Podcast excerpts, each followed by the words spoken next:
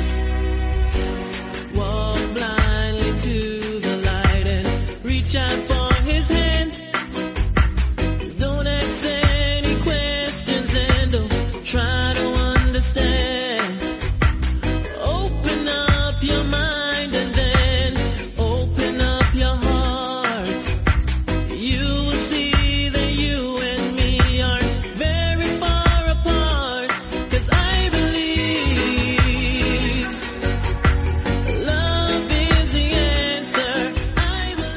Buenas, bienvenidos a una nueva edición de MM Adictos. Hoy es 20 de diciembre, es domingo, y los domingos, pues, este año 2020, por última vez, van dedicados a UFC, a, a analizar un evento de UFC en concreto que fue el que se celebró ayer, el UFC Vegas 17. Hoy, para hacerlo un poco más liviano, Vamos a analizar solo la main card.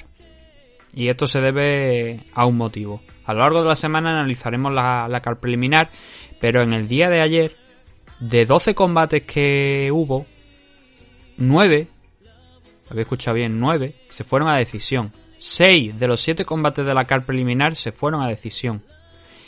Y servidor, un domingo, tras ver eso, sabiendo que es el último evento del año y habiendo visto la main card, no se va a ver el mismo día la card preliminar para analizarla. Yo lo siento mucho. Sé que está Anthony Pettis por ahí. Sé que también estaba Panic Anza tuvo una buena actuación, Deron Wing. Y no os preocupéis porque lo comentaremos. Además, el combate de, de, de es importante porque tiene algunas cosillas interesantes. Mm, El combate en sí, pero también en la última hora alguna declaración que ha hecho que es eh, muy interesante. Y, eso lo, tocaremos a lo largo de la semana. No vamos a dejar sin analizar la card preliminar. Lo haremos. Pero no hoy porque demasiado extensa, de muchas decisiones. No os voy a mentir, el Cádiz juega dentro de un rato y también quiero acelerar un poco el proceso para tener el programa y lo podáis disfrutar hoy. Con lo cual, lo que vamos a hacer va a ser analizar los cinco combates de la main card. Sobre todo porque también el main event, igual a vosotros parece os gustó, pero a mí me pareció un chorizo, un ladrillo de tres pares de, cojones. Entonces, como no, no he querido sufrir mucho más hoy en la tarde de domingo, eh, me, salta la car preliminar y vamos a analizar lo que fue la main card. Antes de empezar con eso, dejadme que os recuerde las vías de contacto. Es verdad que esta semana, por algunos problemas personales, solamente va a salir este programa de hoy, no salió la previa, de hecho la previa, os lo tengo que decir y no os estoy mintiendo, está medio grabada, la previa del UFC Vegas 17, eh, tuve un problema el mismo viernes, que era cuando tenía que publicarla, y la hora en la que era y tal, eh, eh, era un problema personal que era más urgente de atender que grabar la previa para el programa y entonces no ha podido salir. Eh, ayer también tuve que echar una mano con algunas cosas y al final se, ya digo que se complicó mucho la cosa.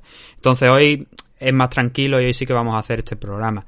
Pero vamos a intentar hacer varios. Ahora ya ha acabado UFC. Ahora, ¿qué nos queda? Pues mira, tenemos Rising eh, 26 a final de año, dentro de un par de semanitas. Tenemos algunas cosas que podemos también sacar, como he dicho, combates antiguos, eh, eh, carreras de luchadores, noticias que vayan saliendo, por supuesto, en, la, en, en esta semana. Tenemos cosas, tenemos contenido que vamos a intentar seguir haciéndolo. Y también responderemos a las preguntas y comentarios. Es probable que eh, para para digo no dejar de lado los programas que, o sea, las preguntas y los comentarios que nos habéis mandado esta semana, que incluso también me habéis enviado un audio, es probable que lo hagamos a mitad de semana y que ya la sema- o sea, el sábado, que normalmente es el día que tenemos dedicado a, preguntas y comentarios, no hagamos edición ese sábado, sino al sábado siguiente. Pero ya digo, para no dejar desplazados las preguntas y los comentarios que tenemos de, de retraso de esta semana que no han podido salir y que hoy no lo voy a sacar porque los domingos está destinado a analizar esta card, en el caso de ayer de UFC Vega 17. Entonces, antes de empezar con ya darle ritmo al programa y hablar de esos cinco combates que tuvo que tuvieron lugar en la main card, mm, dejadme que os recuerde las vías de contacto, donde podéis enviarnos preguntas y, comentarios que todavía podéis hacerlo porque ya digo, tengo la intención de que el programa sea a mitad de semana, miércoles, eh, jueves no porque es de Patreon, veremos qué hacemos para Patreon, pero mi- martes, miércoles seguramente caerá ahí el programa de preguntas y comentarios. Entonces podéis encontrarnos en Facebook y en Twitter, MMAdictos, luego también en Instagram, MMAdictos-podcast, aunque últimamente no estamos publicando siquiera las portadas, ni tampoco, porque es que ya digo, es que mmm, una persona para todo a veces se complica mucho. Entonces hago lo que puedo. Em, pero también tenemos Instagram, como digo, mmadicto-podcast. Por correo electrónico, mmadicto.gmail.com. En Twitch y en YouTube, mmadictos.tv. Por si queréis ver algún directo de los que tengo la intención también hacer durante media hora, a ver si podemos hacerlo así, directos analizando algún combate, señalando un par de cosillas o algo, pues también en Twitch, Twitch TV, eh, TV, la identificación, el, perfil en, Twitch. Luego nos podéis encontrar también en mmadictos.com, que es la página web donde podéis encontrar todos los programas y algunas que otro análisis también, como he dicho, en vídeo. Algunos Fight Selection también están en abierto, puestos ahí, que normalmente son contenido para Patreon. Y también adicionalmente nos podéis escuchar en Evox, en Google Podcast, en Apple Podcast y en Spotify. En todas esas plataformas podéis encontrar MM Adictos.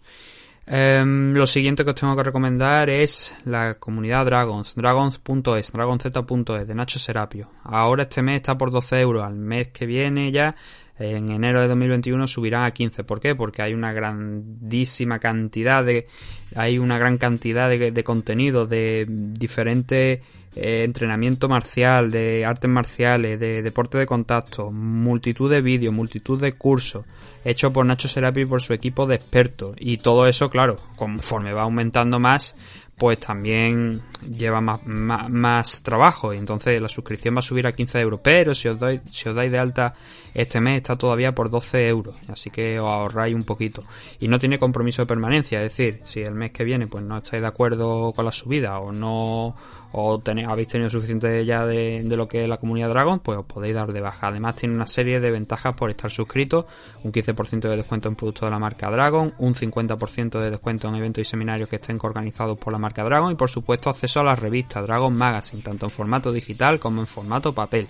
Si tenéis duda de cómo van los cursos, también tenéis algún vídeo, alguna clase gratuita en la página de, Dragon, de la comunidad Dragon, dragonz.es. Así podéis ver un poquito del contenido de qué es lo que podéis encontrar una vez estéis suscritos dentro. Por supuesto, ya digo, mucho más amplio que ese, esos vídeos gratuitos que tenéis.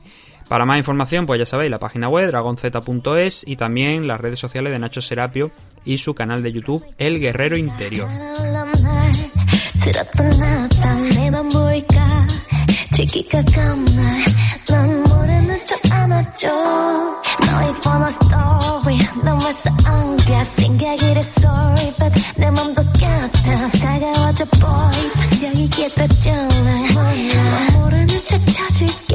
Empezamos con nuestro análisis de UFC Vega 17, que como digo va a ser de la main card. Repito, la card preliminar la haremos otro día a lo largo de, de esta semana para hablar un poquito de algunos combates que creo que también fueron interesantes, pero que no tanto. Y que como todo, excepto uno fueron decisiones, eso va a ser demasiado denso y, lo vamos a dejar para otro momento para que pueda estar el programa hoy. Lo que sí vamos a hablar va a ser, como digo, de los cinco combates de la card. Un evento que en un principio tenía hasta 15 combates programados, pero se cayeron algunos. La previa esa que no habéis podido escuchar porque al final no pude sacarla, eh, hablaban de, esos combates que se habían caído. El Belal Muhammad contra Diego Lima, por ejemplo, era muy interesante. A mí me gustaba, me llamaba mucho la atención. Luego también se cayó el Carl Robertson frente a Dalcha Lungiambula porque se empeñaron en que Carl Robertson iba a estar listo en cuestión de una semana para este evento. UFC en estado puro. Y luego también Draco Rodríguez contra Iman Zahavi, el hermano de, de Fira Zahavi, también se cayó por positivo de, de, Zahavi. Eh, adicionalmente había otros combates que estaban por aquí, creo que el Tyson Nan contra Max Snell también se dijo que iba a estar por aquí, pero luego al final también se sacó, se cayó. Eh, por supuesto el main event inicial, el original, el Leon Edwards contra Hanzachi Maev, que no pudo celebrarse por el positivo de, de Leon Edwards. Y al final nos quedamos entre una cosa y otra con 5 combates en la main card, un total de 12. Y este ha sido el fin de fiesta de UFC en 2020. El año ha sido, en general, obviamente ha sido mal. Ha sido un año malo. El tema de la pandemia ha afectado a, obviamente, fuera de, nos estamos refiriendo al tema de las MMA, por supuesto, fuera ya lo conocemos, pero dentro del tema de las MMA ha hecho bastante daño. UFC tuvo que retrasar eventos, fue la primera compañía que empezó a realizar eventos de, MMA nuevamente después de, de empezar todo el tema de la pandemia. Velator estuvo un poquito más retrasada a la hora de, empezar a realizar esos eventos. Y claro, en la situación en la que estábamos ha habido car bastante extrañas.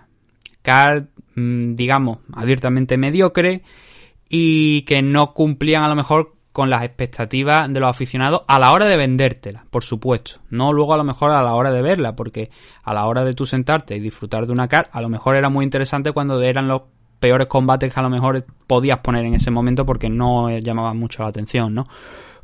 Pero aquí se eh, dejaron el final de fiesta. Si no teníamos suficiente con que tenemos un evento a la semana prácticamente todas las semanas de UFC, al final, el último evento, querían programar 15 peleas. 15 peleas. Vete tú a saber si a lo mejor con la de Hanzachi Maeda habrían sido 16, quién sabe, ¿no?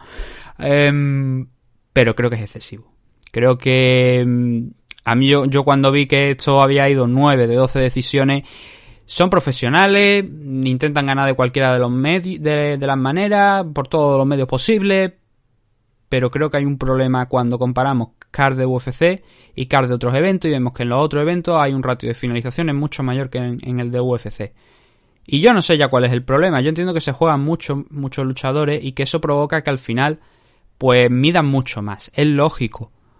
Pero ¿significa eso a lo mejor que... Es que tampoco creo que las finalizaciones hablen del nivel de unos luchadores, por decirlo de alguna manera. Uno que finalice más veces, hombre, aquí en la élite pues sí que destaca, ¿no? En One Championship, por ejemplo, hablo de One, hablo a lo mejor de alguna empresa rusa también, ¿por qué no? Vamos a hablar de, de, allí o de KSW. Hay un ratio de finalizaciones mucho más alto. Es verdad que tienen menos eventos.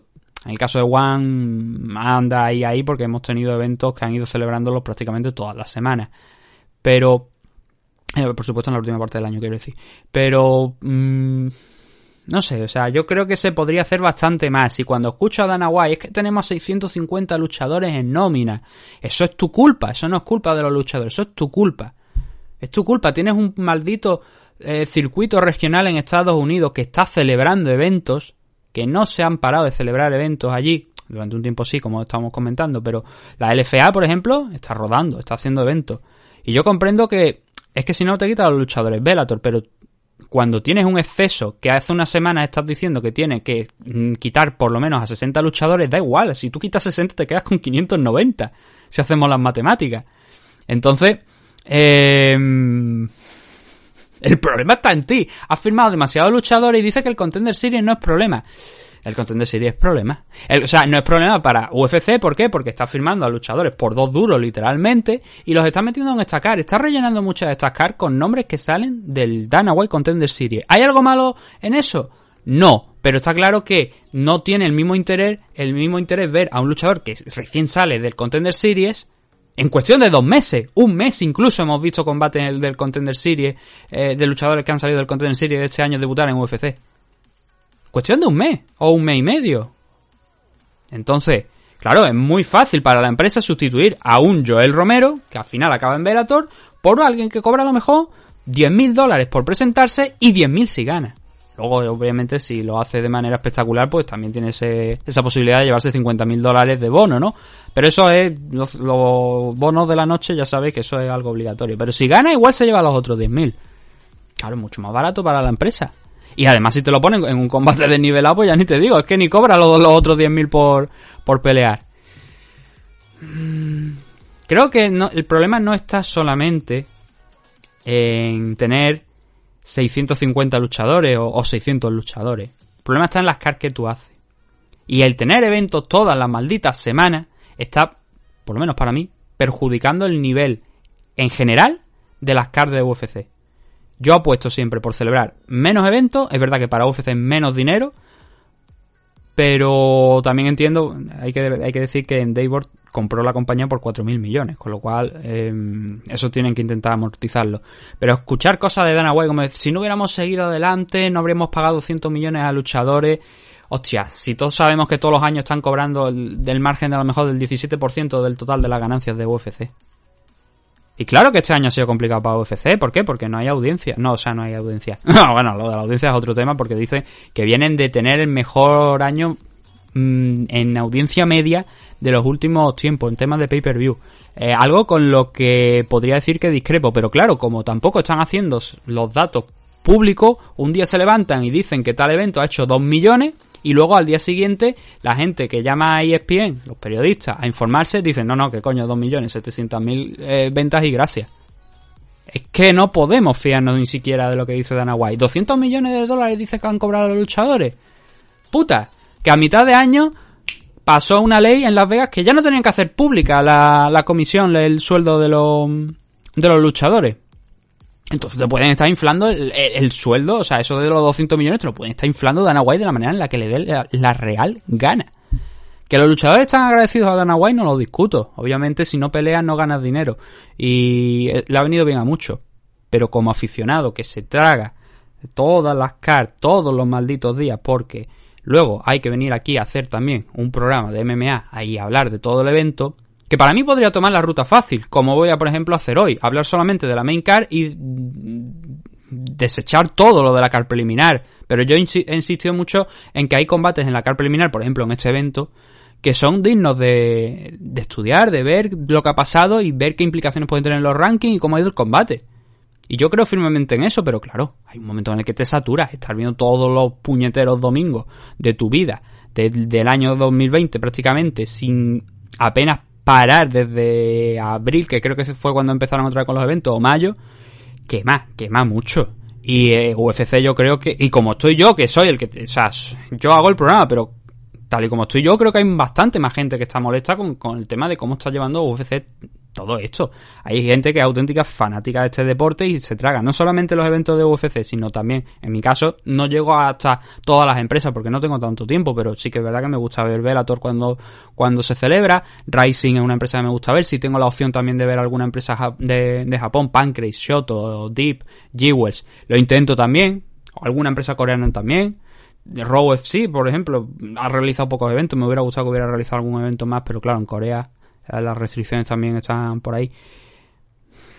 Pero UFC que se pasa. Esto es un abuso, literalmente. Y lo que querían hacer en esta card de hacer 15 combates, eh, teniendo en cuenta que no era un pay-per-view, con lo cual ya podíamos intuir que no, por lo tanto, que iba a ser una card que al final ha resultado, ya digo, salvable. Es salvable. Pero que obviamente no es la car- una card de un pay-per-view donde normalmente suelen juntar los combates más importantes. Quien no recuerda cuando Ama- Amanda Nunes se enfrentó a Ronda Rousey, que por cierto me parece que fue el primer evento que dieron en, Gold Televisión. Eso fue un pay-per-view. Y creo, me parece que fue el último evento del año de, de UFC, el Ronda Rousey contra em, Amanda Nunes. Pero este año han desechado también esa opción de celebrar un pay-per-view como último evento, sino poner este evento aquí. El pay-per-view ha sido antes. Son cositas que a lo mejor no tienen mucha importancia, pero que creo que sí, ¿no? Porque, por ejemplo, en el caso de Rising, el evento grande siempre es el de final de año. Y creo que también lo podrían utilizar aquí. Ya sé que UFC tiene varias fechas. A lo mejor el fin de semana de Super Bowl podemos decir que una. Luego también en el mes de julio, por supuesto, la International Fight Week y tal y cual. Y tiene fecha más importante que fin de año, pero creo que también es una fecha bastante destacada y que a lo mejor podrían haber montado algo más allá de esta car. Entonces, tengo más ideas a lo mejor que, que me gustaría compartir con vosotros, pero no voy a dar más la, la, la turra con, con este tema ni el coñazo. Pero, uff, 650 luchadores. Yo creo que no deberían despedir a 60. Yo creo que deber- deberían despedir a 300.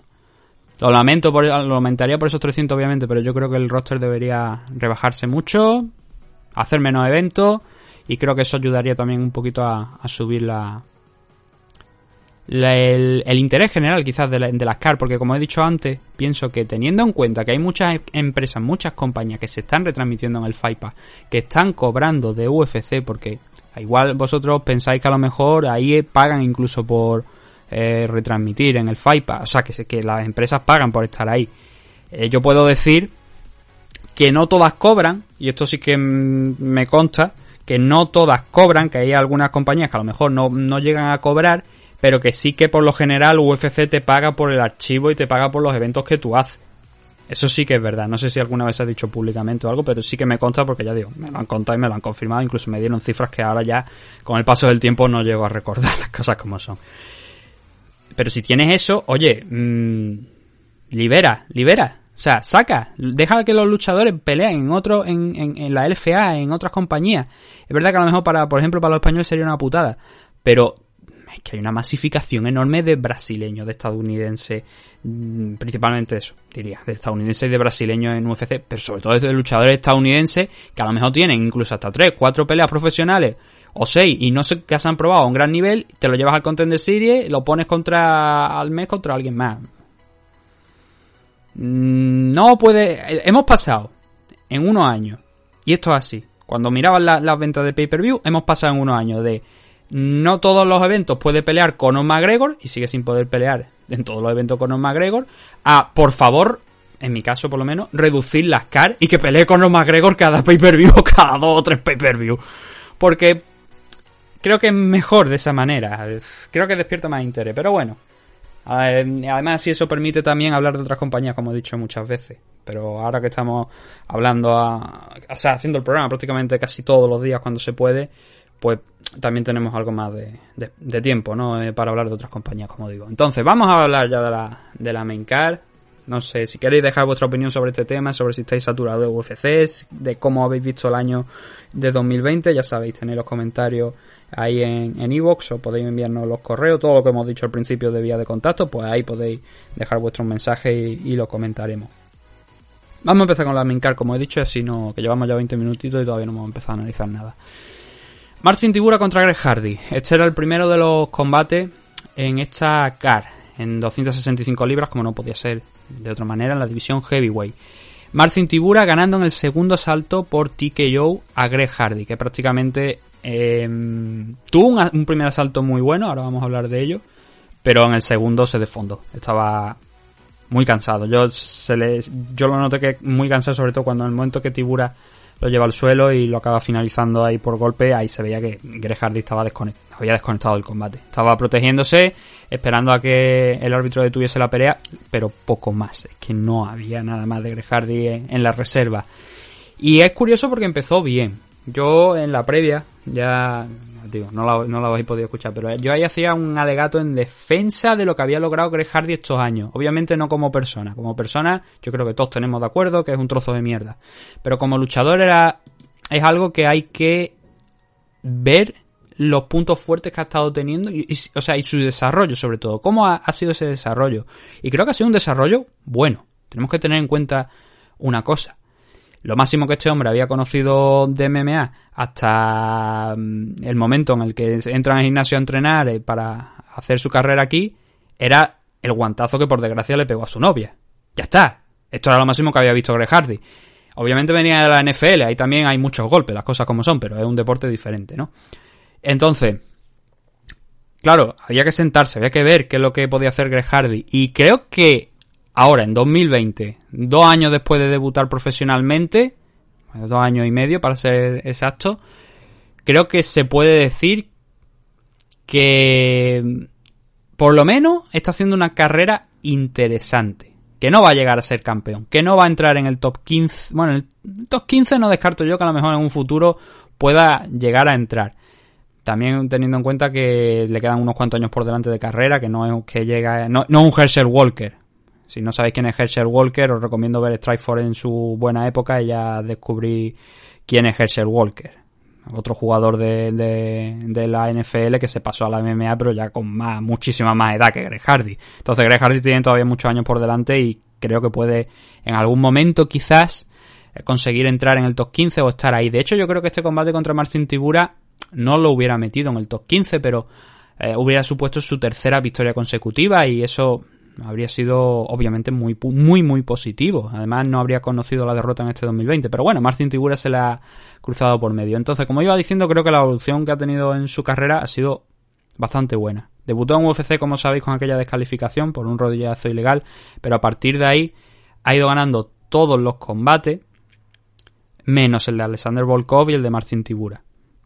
Pero ¿cuántos combates ha ganado aquí en UFC? Teniendo en cuenta que el de Ben Sosoli luego se cambió por no contest, si mal no recuerdo fue por lo del tema del el aerosol, el famoso aerosol que usó entre, entre varios asaltos, pero ese combate, si no recuerdo mal, vaya, si no estoy muy equivocado, creo que también lo ganó. Entonces ha ganado 5 combates en UFC de los 8 que ha tenido. Que creo que está bastante bien. Ya repito, repito, sí, teniendo en cuenta lo de Ben Sosoli. Y luego el de Allen Crowder también lo estaba ganando, hasta el rodillazo que pegó.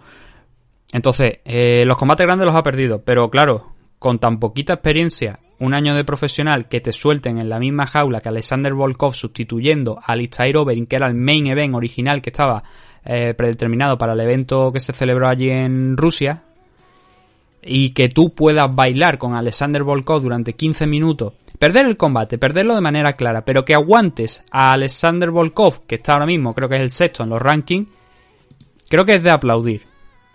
Repito, su carrera dentro de la jaula, no fuera, dentro de la, de la jaula. Y ayer contra Marcin Tibura estuvo bien. El primer asalto a mí, por lo menos, Greg Hardy me impresionó. Lo vi otra vez con las ideas muy claras. Sí que es verdad que quizá pesado, no tan rápido, no tan hábil, a lo mejor como Marcin Tibura, pero sí que tenía un punto de velocidad ahí bastante interesante y con alguna que otra idea que mm, hizo que Marcin Tibura retrocediera. Concretamente hay un, el, uso de la izquierda, cómo estaba usando la izquierda. estaba metiendo las manos al cuerpo, metiendo las manos arriba y hubo precisamente una contra en la que cazó a, a Tibura cuando eh, parecía que Marcin se estaba creciendo el polaco, le metió esa izquierda, ese hook con la izquierda que instantáneamente fue eh, tal cual. Tibura empezó a retroceder en ese momento, cuando le metió esa izquierda. Y ahí es donde se ve también el poder de Greg Hardy, que es una de sus principales armas. Luego hay otra cosa también que aquí Martín Tibura en el primer asalto intentó, que fue en varias ocasiones intentar llevar al suelo a, a Hardy. Pero Hardy, de todos sus años de la NFL, yo creo que lo podéis ver, tiene un tren inferior muy, muy resistente. Cuesta Dios y ayuda a llevarlo al suelo. En el segundo asalto ya vimos que no, un Greg desfondado, Marcin Tibura obviamente tirando de mucha más de la técnica que, puede tener Greg en estos momentos en el suelo, en el grappling sobre todo, porque Marcin Tibura eh, tiene un registro bastante amplio también de finalizaciones en el suelo. Em, ahí se vio ya esa diferencia técnica que hay, pero claro, vuelvo a insistir, dos años solamente de, profesional y ya está peleando, está bailando con algunos de los mejores luchadores del planeta, Marcin Tibura, Alexander Volkov. Entonces, pasando del primero al segundo, como digo, habíamos visto a un Greg con las ideas muy claras, que había hecho daño en un par de ocasiones, algunas veces a la contra, otros tomando la iniciativa, pero Marcin Tibura estaba viéndoselas para intentar sacar algo de ahí. Pero claro, llegó ese segundo salto y veíamos a un Marcin Tibura mucho más compuesto de lo que estaba Greg. Como he dicho antes, eh, en el combate con Benzo Soli, creo que fue el de Benzo Soli, tuvo el problema con ese, con el inhalador que utilizó un inhalador y por lo visto decían que se lo habían comunicado a la a la comisión, eh, la comisión luego dijo no, esto no puede ser y al final pues fuimos a donde nos fuimos.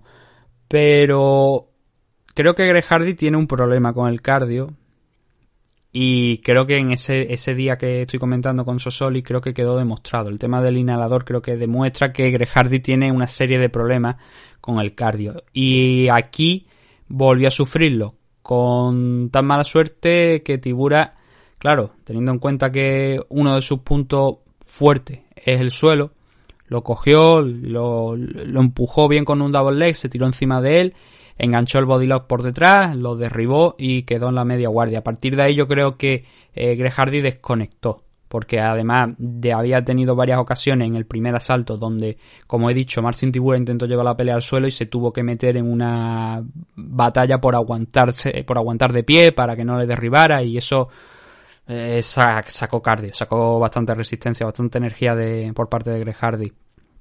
Y lo, lo, pagó, lo, se notó en el segundo asalto cuando lo derriba y yo creo que ahí, como he dicho, desconecta ya totalmente. ¿Por qué? Porque Marcin Tibura, en el momento en el que puede desde la media guardia abrir un poquito de distancia y empezar a soltar las manos, Greg Hardy lo único que hace es eh, cerrarse, bloquear todos los golpes pero llega un punto donde esa resistencia, donde esa, ese bloqueo se abre y empieza a encajar golpes, porque Marcin Tibura empieza a ver que ya no le tiene que pegar los antebrazos, sino que pues si pega con en determinado ángulo, en determinada zona le va a hacer daño. Y a partir de ahí empieza a martillar. Y Dan Miragliota, quizás podemos decir que tarda en detener un poquito el combate, porque ahí se veía que Greg Hardy estaba cansado, que no tenía nada más y que estaba en modo supervivencia, evitándose daño pero que además lo estaba recibiendo porque él estaba intentando bloquearlos, pero no todo lo bloqueaba, como estoy diciendo. Con lo cual quedó a merced de Marcin Tibura y al final Dan Miragliota se vio obligado a detener el enfrentamiento en el segundo asalto, como estamos mencionando, eh, cuando quedaban 30 segundos para la finalización de, del round. Si hubiera aguantado 30 segundos más, habría sido igual de mal para Greg Hardy el llegar al tercero, incluso a lo mejor hasta peor. Siempre le hubiese quedado la posibilidad de, si resiste de pie, conectar esa mano que le hubiese dado la victoria, pero al final Tiburat, como digo, tiró de experiencia, tiró de, de cardio, sobre todo, que le favoreció. Y eh, el 2020 de Marcin Tibura ha sido muy bueno. En el caso de Greg Hardy de haber ganado se hubiera puesto con tres victorias consecutivas. Jordan de Castro, Maurice Green y bueno, ahora la fallida contra Marcin Tibura. Pero Marcin sí que cierra este año con cuatro victorias consecutivas y creo que se engancha a tener el siguiente combate ya prácticamente por el... Eh, para entrar dentro del top 15 está viviendo como una, digamos, segunda juventud o segunda oportunidad aquí en, en UFC después de haber acumulado una en, lo, en cinco combates entre 2017 y 2019 en cinco combates hizo un cuatro, cuatro derrotas una victoria y, además rivales fuertes como Fabricio Verdún y Derry Luis pero también Samila Durajimov y Augusto Sakai eh, Adurajimov ha estado rankeado, Sakai creo que en algún punto también, pero claro, no están desde luego al mismo nivel que un ex campeón como Fabricio Verdún o un posible contender como Derry Luis. Eh, entonces, a partir de, ese, de esa última derrota contra Sakai en 2019, en este 2020 ha sumado cuatro. Spivak, Grishin, Rothwell y ahora Greg Hardy. Por lo menos son nombres. No grandes, pero creo que... Esto supone mucho, pero creo que la mayoría del público sí que sabe quién es Spivak, quién es Grishin, quién es Ben Rockwell y quién es, por supuesto, también Greg Hardy, quien más, quien menos por el tema de no solamente dentro de la jaula, sino también la polémica fuera. Y creo que se acerca a, entrar en el top 15. No creo, la verdad, que vaya a entrar en esta ocasión, esta semana. No creo que vaya a entrar en el top 15. Pero oye, mira, creo que, que Marcin Tibura haya ganado esto, este con cuatro victorias consecutivas. Hay algunos luchadores que pueden pelear contra él. Ya os podía hacer una, una idea de quién estamos hablando. Y creo que sería un combate interesante. Porque juntar estas cuatro victorias, teniendo en cuenta que obviamente estoy hablando de Juan Espino, que Juan ha peleado una vez este año después de ya poder volver de la lesión. Oye, em, enfrentar esas cuatro victorias consecutivas de Marcin Tibura con la racha que. Bueno, la racha ahora, quiero decir eh, ganó la final de Ultimate Fighter, ha ganado un combate, lo máximo que ha podido hacer de momento Juan por el tema de, la lesión de la, mano y todo lo que se ha ido retrasando en su regreso. Pero creo que buen, buen enfrentamiento. No sé si UFC a lo mejor le da la oportunidad, pero creo que sería una cosa a estudiar. Eh, ya digo que enfrentarse a Marcin Tibura, un auténtico veterano de UFC, un luchador que también tiene peligro en el suelo, pero que creo que obviamente Juan tiene bastante más que él pero que lleva, sobre todo con esas cuatro victorias consecutivas, supone mm, remontar, digamos, o recuperar parte del tiempo perdido por, el tema de la lesión. Y creo que sería un, combate, como digo, a estudiar. En el caso de lo de Greg ya digo, yo creo que la carrera de Greg ahora mismo es bastante positiva. Se puede considerar como positiva. Un luchador que está con un 7-3 de récord, ese no contes contra Ben Soli, que si no sería un 8-3 de récord, en apenas dos años sin tener experiencia previa en deporte de contacto creo que es algo, bueno, de échale 3 por el tema del tiempo que estuvo también como amateur, pero no más. Creo que es algo bastante positivo. Y creo que es respetable lo que está haciendo dentro de la jaula. Yo sigo queriendo ver más de Greg yo sigo queriendo ver qué más nos puede aportar aquí en, en el mundo de las MMA. Y espero que lo veamos a lo largo de 2021 y que sea el año o bien de la confirmación o bien de decir eh, Greg Hardy no tiene mucho más. Pero de momento yo creo que estamos en, la, en lo primero, en Greg Hardy eh, se confirma como un luchador serio, fuera del top 15, pero serio. Oye, que sí, que se lo está tomando eh, en serio esto de las MMA, que no simplemente está ahí pues, por coger el dinero y largarse, sino que tiene intención de, quedarse aquí, quedarse por, por, bastante tiempo. Segundo combate de la noche en la main car. Eh, Rob frente a Marlon Moraes. Un Rob que estaba el undécimo y un Marlon Moraes que estaba el tercero. Victoria para Rob Font había escuchado bien. Victoria para Rofón por Joe en el primer asalto y además una serie de buenos combos finalizado con Gran Pound al final en el suelo. Yo creo que Mark Goddard tardó en parar la pelea. Yo creo que podía haberla parado antes. No tampoco una barbaridad. Pero sí que es verdad que algunos creo que eran Hammerfist o puñetazos al final. Creo que podía haberse ahorrado ahí Goddard el que Moraes lo hubiese recibido. El caso, ¿cómo fue el combate? Pues lo curioso es que Marlon Moraes salió a no especular, porque Rob Font fue por, a por él Y en, dentro de los 10 primeros segundos, quizás no tardó ni 8 o 7 segundos, derribó a, a Rofón. Fue a por él, cogió, eh, cambió el, el nivel y lo, y lo derribó. Aterrizó en media guardia. Pero Fon en ese momento, claro, es que estaban los dos súper frescos y... Oye, ahí era mucho más, más posible, ¿no? Que, que Rofón pues saliera sin ningún problema en de esa posición. Y ya digo, no tardó mucho en, en salir.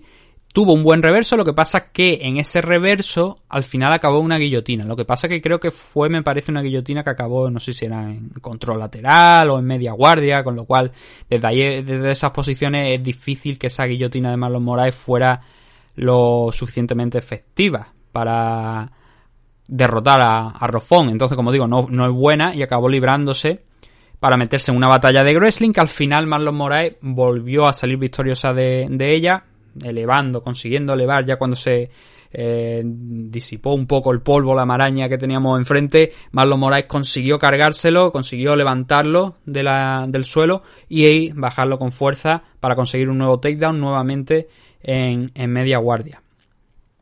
Y en esta ocasión Marlon Moraes intentó hacer lo que no había conseguido en el primer takedown, porque en el primero quizás a lo mejor estuvo un poco eh, apresurado, intentó demasiado pronto el abrir distancia y empezar a golpear. Eh, creo que dio más importancia a eso en el primero. En el segundo no fue así. En el segundo Marlon Moraes cogió, lo llevó al suelo, media guardia como digo, respiró, metió el antebrazo por detrás de la cabeza de, de Rofón, uno de los antebrazos, el izquierdo, para intentar controlar la situación, colocarse bien encima de él, hacer que Rofón gastara un poquito de energía intentando salir de esa posición y así poder ya luego, llegado al punto, abrir distancia y golpear. Cuando lo hizo, cuando abrió esa distancia e intentó golpear, Fon volvió a intentar quitárselo de encima. Lo cual demostraba que cansado, no, cansado no estaba, desde luego. Aparte eran los primeros minutos, obviamente, de, de combate. Y consiguió salir nuevamente y volver a pie. A partir de ese momento hay unos cuantos segundos donde Marlon Moraes y Rofón intercambian golpes. Pero Rofón al final sale venciendo de esos intercambios cuando conecta dos hooks con la derecha y en el segundo de ellos además conecta una secuencia porque el primero es un golpe, o sea, conecta el primer hook, ve que a priori, después de, ya digo, después de al- algún jab, algún, intercambio que hubo entre ambos, conecta e- e- esa, esa derecha y es donde empieza, digamos, a ganar los intercambios y a, a estar por encima de Marlon Moraes en, en striking. Como ve que ese, esa derecha ha entrado, lo que hace es soltar otra derecha, pero esta vez con más fuerza, con más velocidad, con más recorrido, intentando hacer más daño. Y además, además de esa derecha, como digo, volvió, metió también un combo adicional. Y Marlon Moraes ahí ya empezó a sentir, no en ese momento le empezaron a temblar las piernas, pero sí que empezó a sentir que, oye, este chico pega. Y hay un momento donde Rofón, con la izquierda, engancha, creo que fue con la izquierda, si no recuerdo mal, engancha un jab, un de estos jabs de los fuertes, power jab, le mete, Marlon Moraes va para atrás, casi pierde el equilibrio, lo que aprovecha Rofón para abalanzar, meter otro jab y luego meter un uppercut por abajo, no puede ser de otra manera, que ese sí que hace que Marlon Moraes vaya al suelo. Entonces Moraes cae, se da la vuelta, se queda boca arriba, en un primer momento intenta ver si puede resistir y lo que pasa es que Rob Font se queda encima, Font le mete un codazo que abre completamente la guardia. Y yo creo que es ahí, precisamente después de ese codazo, donde eh, Mark Goddard debería haberlo parado. No fue así. Porque luego, a- yo, es que a mí, a mí me da que, claro, ya iba dañado, pero en el momento en el que le mete ese codazo, mm, a mí por lo menos me dio la sensación de que todas las defensas de Marlon Moraes se apagaban, prácticamente. Que ya lo único que tenía era las manos arriba, todavía tenía, eh, no había perdido el conocimiento, todavía estaba en el combate, pero ya estaba encajando golpes por encajarlo.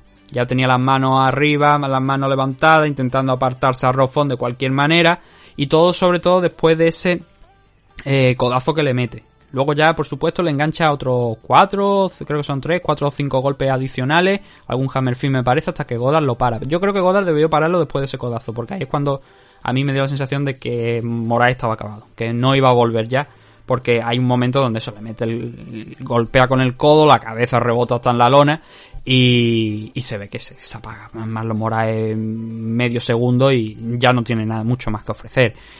Entonces, mmm, victoria para Rofón, como digo, con una gran actuación, porque ya digo, un primer momento la cosa parecía que le estaba yendo difícil, porque derribado dos veces, controlado bastante bien en la segunda ocasión, pero claro, muy activo, sabiendo aprovechar la oportunidad que le brindaba Marlon Moraes. Porque además, en un primer momento, Fong insistió, cuando en el segundo takedown insistió con, con la pared, intentar sacárselo de encima utilizando la pared, eh, escalando con las piernas, con los pies, impulsarse y darle la vuelta. Moraes obviamente solo vio, lo alejó de ahí y, dijo, no, no, o sea, aquí vamos a intentar mantenerte en el suelo. Pero siguió activo, siguió activo, no se rindió, no, no esperó a que cometiera, o sea, esperó a los errores realmente de Marlon Moraes, o por lo menos que, que abriera, ¿no? Como he dicho, cuando intentó abrir la distancia en el suelo fue cuando Robofón volvió a, estallar e intenta quitárselo de encima. Eso es aprovechar, entre comillas, no los errores, digamos, porque no es un error eso, sino tú intentas hacer tu trabajo, ¿no? Pero sí esperar su momento. Y, eso creo que es un punto positivo. Además, por supuesto, el ganarle una batalla de striking a, a Marlon Moraes de manera bastante espectacular. No fue, me parece, este combate al final. ¿Me vaya a permitir que lo veas? No, sí, este, este enfrentamiento, porque como ya lo he dicho, nueve decisiones de 12 combates. Hubo poquitos, eh, muy poquitas finalizaciones, tres finalizaciones. Y al ser una de ellas, tanto aquí como la anterior de, de Marcin Tibura, esos dos combates, tanto Roffon como Marcin Tibura, se llevaron dos bonos de Performance of the Night. Adicionalmente, uno cayó también en la car preliminar y luego otro en el main event. Curiosamente no hubo fallos de Night ninguno, sino que se repartieron cuatro. Y uno de ellos cayó aquí para, para Roffon y creo que totalmente merecido. Mm, Marlon Moraes, podríamos decir que está Mm, bajando una cuesta de culo y sin frenos desde que se enfrentó a Henry Cejudo. Derrotó a Jose Aldo, que yo creo que eh, la derrota fue polémica porque había gente que opinaba que Aldo había ganado el enfrentamiento. Yo creo que lo ganó Moraes porque lo quiso un poquito más que Aldo en, el tercer asalto. Simplemente por eso. Y creo que eh, estuvo muy igualado, pero creo que Marlon Moraes en el tercero, como digo, presionando un poquito más, o por lo menos dando la sensación de que quería más ganar ese enfrentamiento que Aldo, yo creo que se lo llevó. Pero luego contra Cory Sanhagen, eh, cuando en un principio, es sobre todo, empieza muy bien, empieza muy bien y pasó también con, con Henry Cejudo. De hecho, muchas de las grandes actuaciones que ha tenido aquí en UFC eh, Marlon Moraes, todas han sido en los primeros minutos. Tiene un gran récord de finalizaciones en, en, el, primer asalto. ¿Cuáles? Pues mira, por ejemplo, tenemos. Y digo de UFC, no me voy a las de a las que ha tenido fuera, que también tiene un buen registro de, finalizaciones fuera de, la compañía World Series of Fighting y otras compañías. Eh, Alman Sterling, el famoso rodillazo aquel que realmente era una high lo que pasa es que a Sterling se le echó tanto encima que al final acabó comiéndose las rodillas. Lo noqueó. Al combate siguiente noqueó a Jimmy Rivera en el primer asalto, algo que parecía bastante difícil de hacer porque Jimmy Rivera solamente tenía una derrota profesional y es un tipo rocoso, duro, muy difícil noquear a este hombre, derrotarle. Y Moraes pudo con él en solamente 30 segundos. Rafael Asunsao, otra finalización, en aquel caso fue una, guillotina. Claro, mm, es un luchador que ha demostrado que en los primeros asaltos va muy bien. Aquí en este caso perdió en el primer asalto, pero empezó muy bien, empezó con una idea muy clara. No sé lo que pasa, no sé si es que a lo mejor es un... No creo que sea un bloqueo mental, sino que simplemente su rival es eh, mejor que él en determinado momento y al final lo acaba derrotando. Pero esos últimos cuatro combates, de los cuales solamente ha ganado uno contra José Aldo, eh, es lo que digo, creo que ha empezado a bajar una cuesta de culo y sin frenos y tiene que intentar poner un freno en algún momento, agarrarse a lo que sea porque frenar no va a frenar por sí mismo, salvo cuando llega abajo y se pegue la hostia. Entonces, Está muy cerca de pegarse esa hostia ya. Pero el combate, por ejemplo, contra Henry Cejudo, recuerdo que empezó muy bien. Tuvo muchísimas opciones. De hecho, fue un gran comeback de, Henry Cejudo en ese enfrentamiento para acabar proclamándose campeón de, la categoría de peso. Fue el combate que aquel que estaba ya el cinturón vacante porque TJ Dillashaw había dado positivo. Por cierto, TJ Dillashaw que está cerca de volver. Creo que cumple la sanción, me parece, el mes que viene, si, no recuerdo mal, los, esos dos años que tuvo de baja por haber dado positivo. Hay que, hay que ser tarugo para que en pleno 2019, creo que fue cuando, cuando salió la, la sanción, sí, en 2019, des positivo por EPO.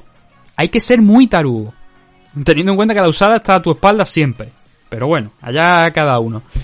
Entonces creo que en aquel combate contra Henry Cejudo lo hizo muy bien, lo hizo bastante bien. Pero como digo, en el primer asalto, cuando salió del primer asalto, Henry fue capaz de, volver. Y bueno, luego contra Cory Sanhagen eh, creo que fue bastante más igualado. Creo que a mí me parece que no tuvo un gran primer asalto, pero que sí que estuvo bastante abierto. Aquí contra Roffon, como hemos dicho, empezó bastante bien, pero acabado mal. Entonces tiene que poner algún remedio en algún punto, porque si no va a pasar de ser un tipo que en un momento tuvo esa oportunidad para ser campeón, que parecía que iba a hacer algo grande en la división, a pasar a, pues no sé cómo decirlo, pero desde luego a no ser un contender ya y no ser considerado eh, dentro de las posiciones altas, sino quizá a lo mejor más como un gatekeeper. Desde luego la tercera posición yo creo que la va a perder. No es que la vaya a ganar Rob Font, pero sí que creo que Marlon Moraes va a perder esa tercera posición en los rankings. De todas formas, es algo que veremos a lo largo de, esta semana. Rob, al contrario que, que Marlon Moraes, ahora mismo se sitúa con tres victorias consecutivas. El problema de Rob Font es que ha estado alejado, no alejado, sino que ha peleado poco. En 2018 peleó en tres ocasiones. Ganó dos de los enfrentamientos que tuvo, perdió otro. Pero en 2019 solamente tuvo un combate a final de año y ahora ha esperado un año hasta poder disputar este nuevo enfrentamiento aquí dentro de la categoría de 135 libras frente a Marlon Moraes. Tiene que estar mucho más activo. Las cosas como son. Tiene que coger más combate en la medida de lo posible para mantenerse, como digo, activo y seguir escalando. Aunque está en una muy buena posición ahora mismo después de esta victoria ha peleado poco y quizá a lo mejor con algún combate más podría estar incluso hasta más alto. A lo mejor, no, como digo, no va a estar entre los, creo yo, entre los cinco primeros, pero si hubiera tenido algún combate más, sí que a lo mejor este enfrentamiento contra Marlon Moraes le habría servido para estar entre los cinco primeros de la categoría. De todas formas, hay mucho por mucho, mucho coco y mucho que cortar eh, entre los diez primeros. Y es complicado, una categoría difícil. Y lo que está por llegar además todavía, que tenemos gente que, que puede seguir escalando, que vamos a ver cómo, va a la división de 135 libras, la división Bantamweight en 2021 para UFC. El siguiente de los enfrentamientos, Michel Pereira en 170 libras frente a Keyos Williams. Una decisión unánime para el brasileño, que yo creo que es bastante justificada. Es un combate donde solo, desde mi punto de vista, el tercer asalto es muy muy claro a favor de un luchador. Eh, concretamente a, a Michel Pereira. Y si tuviéramos que coger solamente un asalto para decir, pues mira, pienso que ha ganado tal o que ha ganado cual, creo que por, solamente por el tercer asalto debería ganar Pereira. Los otros dos, el primero, creo que Keio Williams está un pelín mejor. Está mm, con más agresividad, con más acierto, no mucho más, pero sí con, con algo más de efectividad.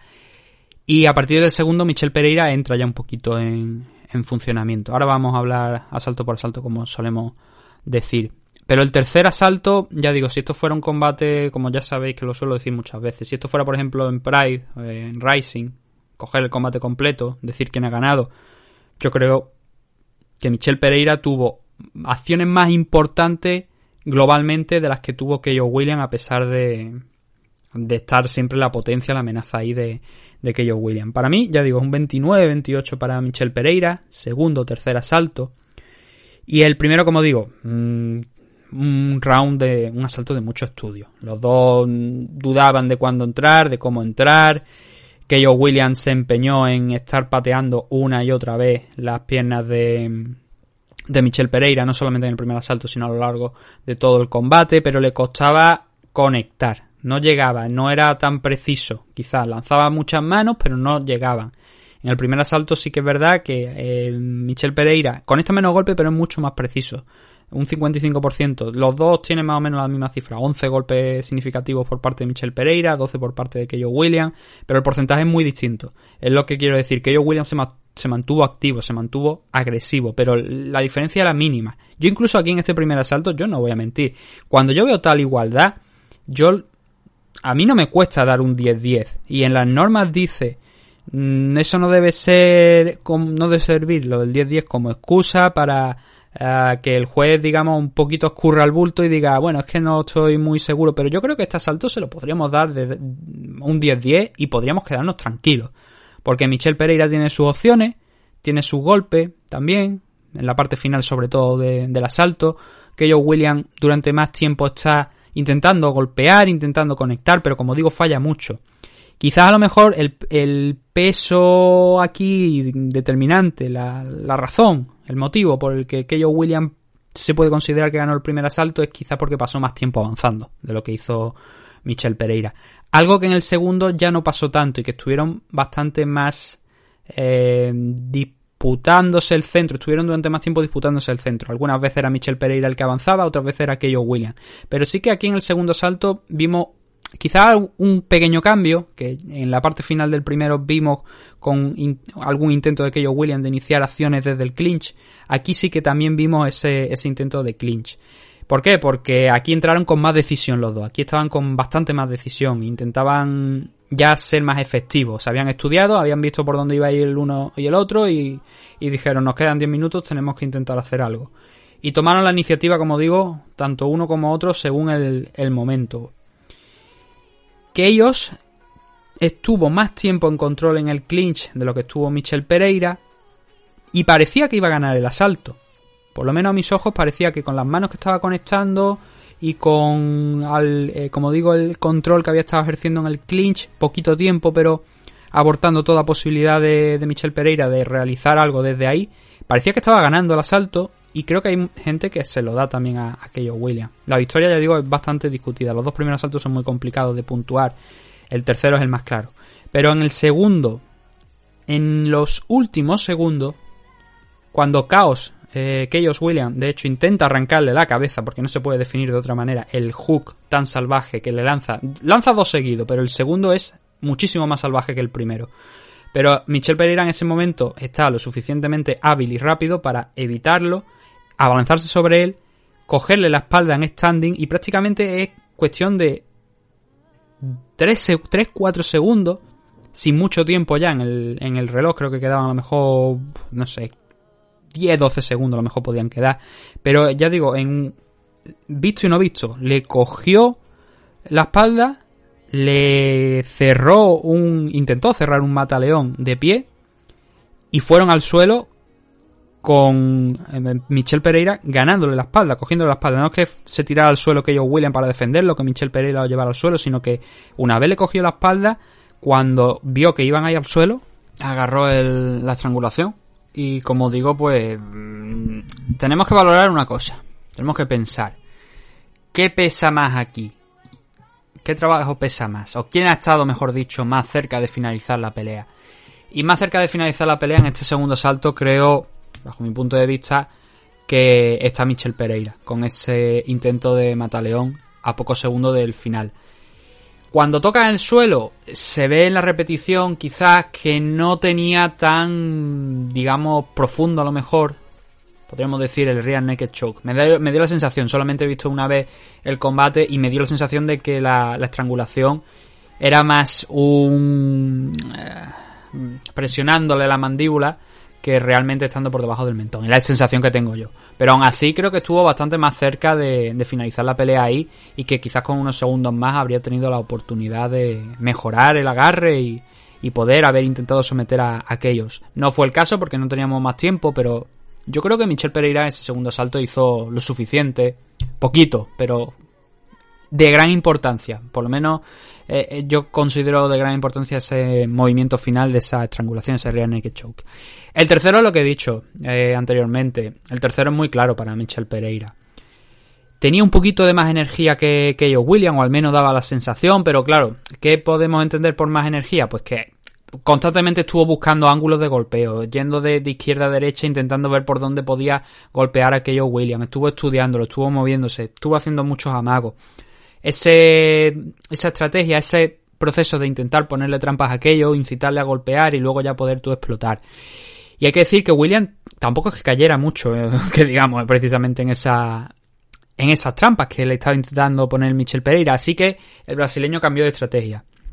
Aquí en este, este, segundo, en este tercer asalto, la primera parte del round, dos minutos y medio iniciales, podemos decir que se movieron ahí con poquitas explosiones de que William. Él intentaba, cuando explotaba, echarse encima, ver si podía conectar alguna mano en, en, en el clinch. Ya hemos hablado del clinch anteriormente, del trabajo que hacía casi nimio, muy, muy poquita importancia el trabajo del clinch, pero que él al menos lo intentaba y es una cosa que hay que comentar. Pero Michel Pereira, a partir de, ya digo, pasando los dos minutos y medio de este tercer asalto, consiguió primero un double leg utilizando la jaula, aterrizó en side control, que yo William ahí en ese momento le tenía cogido una guillotina, pero claro, es lo que hemos dicho antes, creo que con el caso de Rob Font contra Marlon Moraes, me parece que ha sido desde ciertas posiciones muy complicado coger una, una guillotina, más bien que cogerla, sería eh, lo correcto sería decir que sea efectiva esa, esa, guillotina. Entonces no fue efectiva, sacó la cabeza sin demasiado esfuerzo ahí eh, Michel Pereira y que Joe William eso lo interpretó como un momento para intentar levantarse. Lo consiguió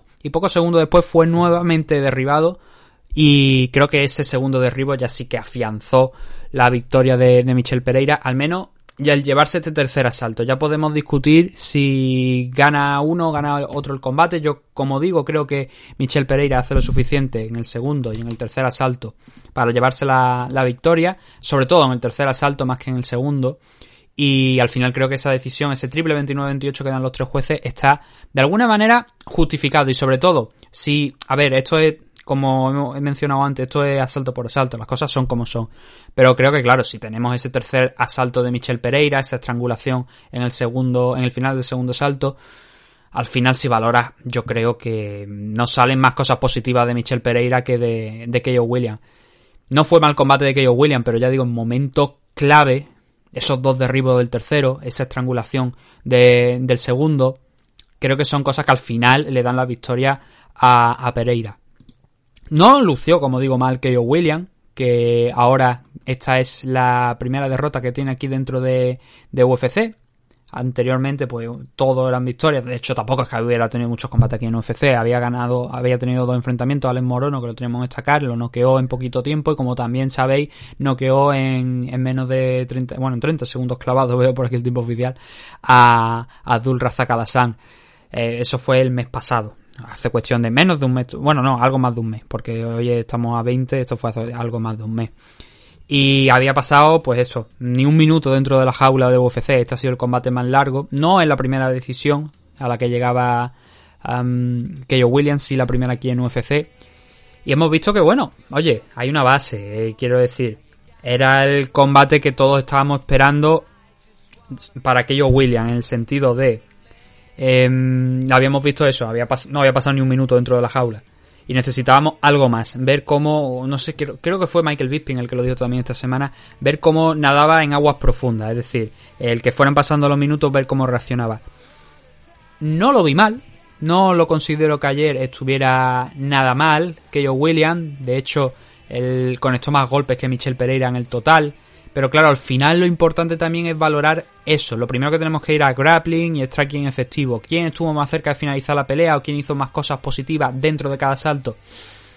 Primero para aquello William, los otros dos siguientes. El segundo puede haber una discusión, ahí lo puedo entender, por eso digo que entiendo tanto a lo mejor a la gente que ha dado la victoria para, para aquello William como a la gente que le ha dado la victoria a Michel Pereira. Pero yo creo que Michel Pereira globalmente debería haber tenido y, tuvo el premio de la, de la victoria Así que, bueno, ¿qué es lo que tenemos? Pues como digo, que Will en la primera derrota, cierra este 2020 con tres combates, dos victorias una derrota, y Michel Pereira parece que ha encontrado su camino. Eh, hay que recordar que están 170 libras y ayer que yo William parecía, ya digo, chiquitito. No, no tampoco una barbaridad, pero sí bastante más pequeñito que Michel Pereira. Es un tío grande para para la categoría de peso. Pero parece que ha encontrado su camino. Empezó este 2020 con aquel polémico rodillazo que Diego Sánchez aprovechó porque se sabe las normas y sabía que en ese momento si descalificaban a Michel Pereira iba a ganar el combate y optó por esa vía.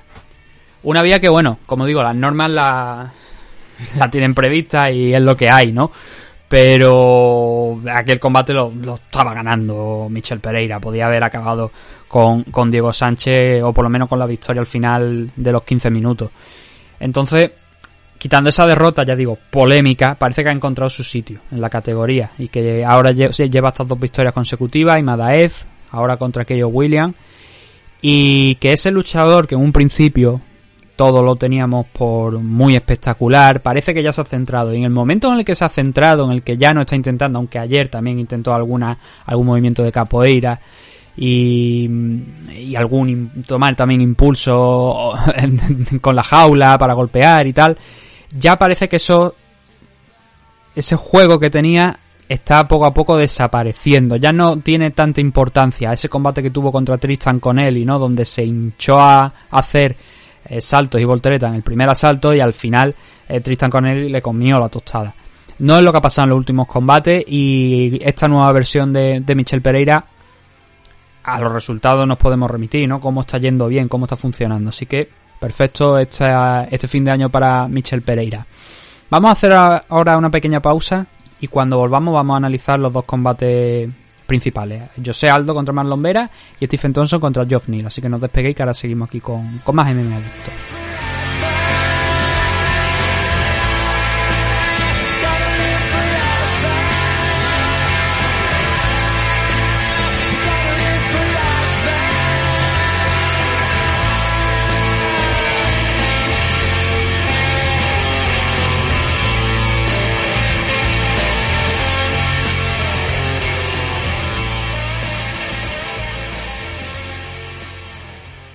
Los Caballeros de Oak es un equipo deportivo especializado en la práctica de las artes marciales mixtas, el jiu-jitsu brasileño y la modalidad de grappling. Los Caballeros de Oak cuentan con un centro de operaciones ubicado en el White Peak CrossFit de Valladolid y diversas filiales como la recién incorporada en el Nam Bandoyo de Torre del Mar, en Nerja, Málaga. Como director técnico del equipo, tenemos al entrenador y árbitro internacional de MMA, Óscar Panadero, quien dirige el equipo apoyado de varios de sus entrenadores asistentes en las distintas secciones del equipo. Todos nuestros entrenadores y ayudantes están debidamente titulados y acreditados en la modalidad en la que imparten sus respectivas disciplinas. A su vez, Óscar Panadero imparte clases en el Campio Club Experience de Sabadell, Barcelona, y cuyos competidores se integran al grueso del equipo. Podéis encontrar información sobre los Caballeros de Oak en sus redes sociales oficiales de Instagram y Facebook, visitando su canal de YouTube, Los Caballeros de Oak, o solicitar información mediante correo electrónico a loscaballerosdeoc.gmail.com. Nuestras diversas academias y escuelas de MMA atienden las necesidades de todo tipo de practicantes, desde principiantes a competidores profesionales internacionales. Estamos especializados en crear luchadores desde cero mediante nuestra escuela. No lo dudes y acércate a conocernos. Únete a los Caballeros de Oak.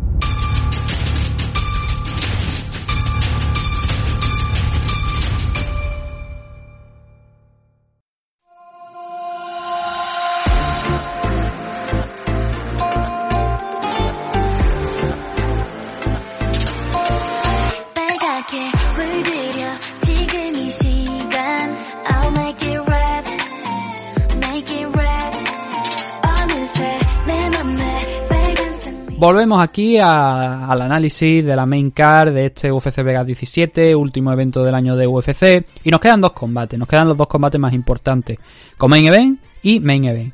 En el primero tenemos a José Aldo frente a Marlon Vera en 135 libras. Era un gran enfrentamiento, era una de las grandes peleas que había en esta card, la cuestión era cómo iba a salir. Y al final el resultado fue una victoria para José Aldo por decisión unánime, un triple 29-28, que yo creo que bastante claro. Yo creo que aquí no hay nadie que diga que hoy piense que no ha ganado Aldo. A, ver, si entras en redes sociales, yo incluso me he llegado a leer a. Son los, los menos posibles. Nada, tres o cuatro comentarios de gente diciendo en redes sociales, en UFC en español, diciendo que a Chito Vera le habían robado ayer. Y digo yo, bueno, si vamos también ya con el robo por delante, es que entonces tenemos un maldito problema. Lo de Yandong en, su momento, pues bueno, lo puedo llegar a, entender. Yo creo que Yandong, el chino, ganó, Son ganó aquel combate. Pero que ahora con, con, con José Aldo también haya gente diciendo que si fue un robo lo de anoche lo de Marlon Vera, mmm, creo que hay que revisar los criterios de a la hora de juzgar combates de estas personas. Creo que lo harían bien porque yo creo que ayer me di- quedó bastante claro que Aldo ganó el combate. Es verdad, y puedo entenderles que critiquen quizá a lo mejor, no, el primer asalto. A ver, yo creo que el primer asalto es para José Aldo. ¿Por qué? Eh, hay algo que creo, a ver, desde el punto de vista de alguien que vea los combates de Chito Vera, que lleva viendo su carrera aquí, y especialmente los tres últimos, digamos, le cuesta o me da la sensación, no, no es que le cueste, no sería que le cueste, sino que tardan en entrar unos minutos al combate y hay veces que esos minutos se prolongan hasta casi todo el primer asalto. O por lo menos no deja ir las manos ni la, presión que siempre ejerce en segundo, en tercer asalto. El combate de Jadonson que, eh, que he hablado antes, he dicho, creo que he dicho Yandon antes, el Yadon, Yadon Son, es una muestra de eso. Es una muestra de cómo Chito cede al principio el control y luego va ganando intensidad y va presionando y acaba tan bien como acabó contra Jadonson. Ayer contra Aldo, bueno, en el tercer asalto no tuvo esa opción porque Aldo leyó muy bien la pelea, tiró de experiencia, supo buscar su momento, su oportunidad en el tercer asalto y hacer que Chito pues prácticamente no tuviera opciones en, ese tercero por el control que ejerció José Aldo estando a su espalda. Pero el primero le metió muchísimas low key en el primer asalto.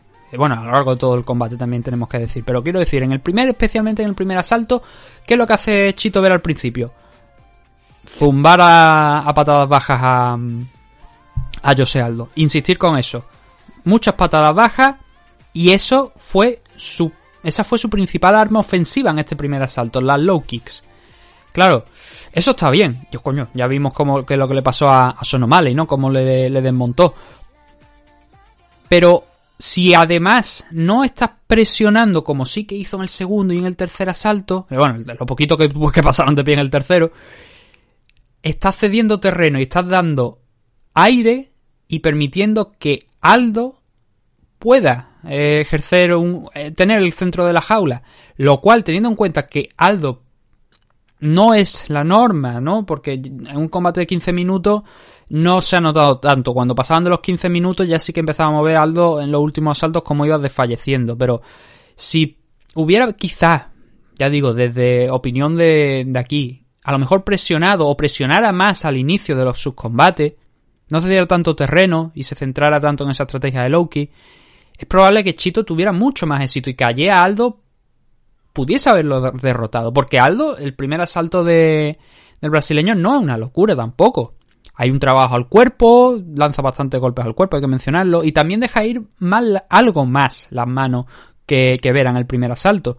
Entonces, y esto es importante, las low kicks hacen daño, pero hay muchos jueces que no saben apreciar ese daño, que parece que si no estás cojeando o te lesionas como en el caso de Sonomaley, ese trabajo como que no es tan importante. Y mientras los jueces, y creo que esto me parece que una conversación, o sea, un, razonamiento parecido tuve la semana pasada, creo, con el tema de, del grappling. Pero si los jueces no te están juzgando bien esas low kicks, y es una de tus armas principales, igual hay que intentar hacer algo más. Y en, ese, en este primer asalto no vi a Chito el intentar algo más. Algo más en striking. Ojo, cuidado, porque sí que es verdad que iba al clinch e intentaba poner contra la jaula a, Aldo y controlarlo ahí, intentar eh, pues mmm, cansarlo, pegarle golpe. Esa estrategia también está bien, pero claro, si Aldo está consiguiéndote, está sacándote una ventaja en, con las manos, en, con golpes al cuerpo, golpes más claros y las acciones quizás más espectaculares, digamos, que más pueden llamar la atención de los jueces, están siendo a favor de Aldo, hay que presionar un poquito más. Yo la sensación que tengo. Entonces, para mí el primer asalto es para Aldo. Por el tema de cómo ejerció... Estuvo avanzando más tiempo, y conectó además una serie de golpes bastante más llamativos, como digo, que, que, los de Chito. Chito no estuvo mal, hay que reconocerlo.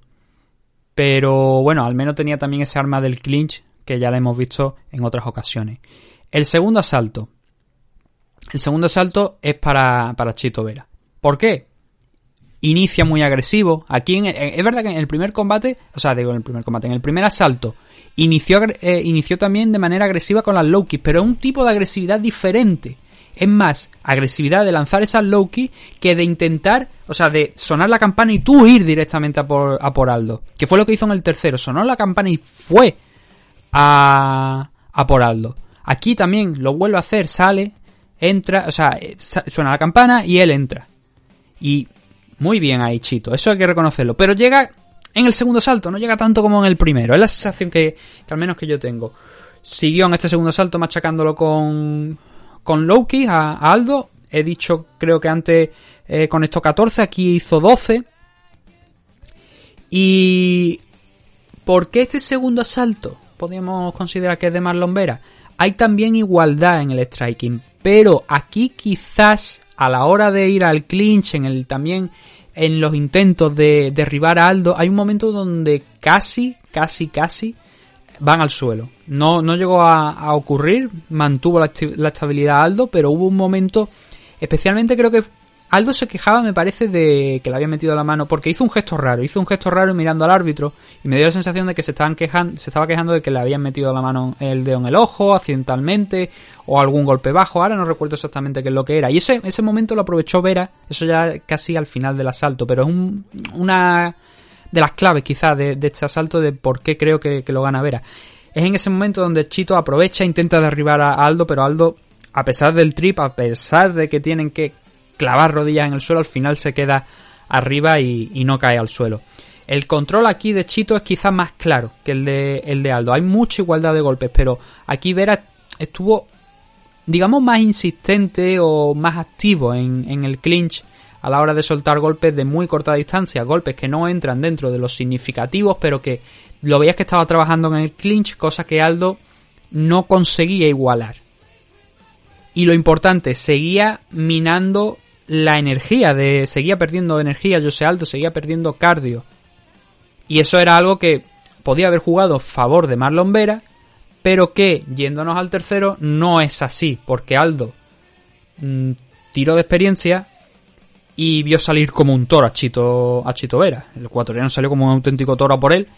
Y Aldo se apartó, cogió la espalda y a partir de ahí son, según las estadísticas oficiales, un asalto tiene, como bien sabéis, 5 minutos. 4.53 de, del asalto fueron de control de Aldo.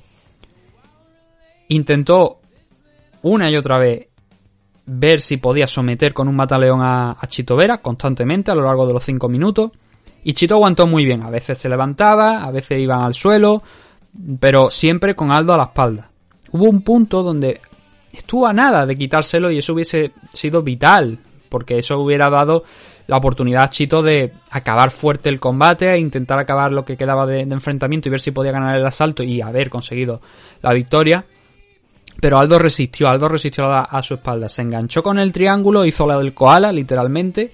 Y hay gente que critica eso, pero yo no sé por qué lo critican, es una forma válida de pelear y eso demuestra que Aldo no solamente es un luchador de, de striking, hemos visto en muchas ocasiones, yo diría más aquí en UFC que, bueno, en WEC en alguna ocasión también, pero especialmente recuerdo por ejemplo el combate de Mark Hominick, creo que fue, que llevó a, Mark alguna que otra ocasión al suelo, luego ya sí que se le complicó mucho en el quinto asalto, incluso se le complicó la pelea a Aldo, pero el resto, de combate, el resto del combate fue dominante en el suelo también, derribaba a Hominick, se quedaba encima de él y trabajaba el Gran Pound.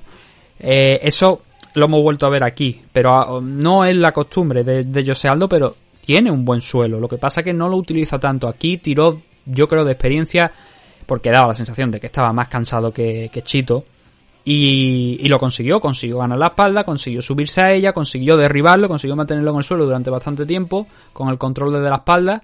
Y a la postre pues asegurarse al final la decisión, porque este asalto es que no podía ir de otra manera, este, este asalto era sí o sí de, de José Aldo. Entonces la cuestión estaba en el primero, en juzgar el primero. ¿Quién había ganado el primero? Ya digo, yo creo que Aldo, las manos más claras, más potentes, o por lo menos de cara a los jueces más importantes, creo que llegaron por parte de Aldo. Y por eso digo, el trabajo de Vera es un luchador especial, es un luchador muy bueno, pero creo que tiene que salir enchufado desde el primer minuto y no ceder nada, nada, nada de, de terreno. Y, por supuesto, dejar ir un poquito más las manos en el primer asalto también, porque creo que eso ayer le podría haber dado la victoria. Para que veáis, si hablamos de, de estadísticas, de golpes a la cabeza, al cuerpo, a las piernas, ya os he dicho antes que fueron 14 low kicks en el primer asalto. En total fueron 27 a lo largo de los tres. Pero hay un detalle, y son las manos, como digo. A la cabeza y al cuerpo, que bueno, el cuerpo también puede incluir alguna patada, pero en este caso en el cuerpo no impactó ninguno y solamente intentó tres. Chito, estamos hablando del primer asalto. Y conectó dos golpes de los 10 que intentó a la cabeza, significativos también, hay que, hay que subrayar. Aldo, por su parte, con estos 15 de 25 entre cuerpo y cabeza. Ahí es donde está el problema. Ahí es donde creo que Chito perdió el primer asalto.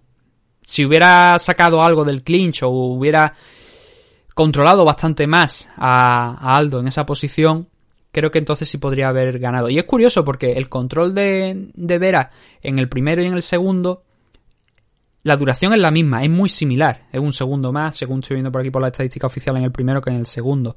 Lo que pasa que en el segundo, además, ganan el striking y se mantiene mucho más activo en el, en el clinch, también trabajando. Y eso es la clave, esa es la diferencia entre el primero y el segundo salto. El trabajo en el clinch es mucho más eh, claro en el segundo salto que en el primero.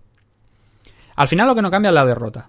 Chito ha perdido aquí y creo que ha perdido una excelente oportunidad, porque teniendo en cuenta que José Aldo estaba el séptimo y él el decimoquinto, y va entrando y va saliendo, yo no sé si Chito caerá fuera de los rankings esta semana. La verdad es que es algo que no creo, quizás, no, no creo que, que acabe pasando, la verdad, porque tampoco aquí el único combate que había en 135 adicional era el de Rob contra Marlon Moraes y Rob ya estaban dentro de los rankings y encima por y encima de, Chito Vera, con lo cual no creo que vaya a caer. Pero sí que ha perdido una excelente oportunidad de no solamente ganar a José Aldo, sino que habría cerrado este 2020 derrotando a Sean O'Malley y a Aldo, un ex campeón de, de la división Featherweight, quizás el mejor Featherweight de la historia.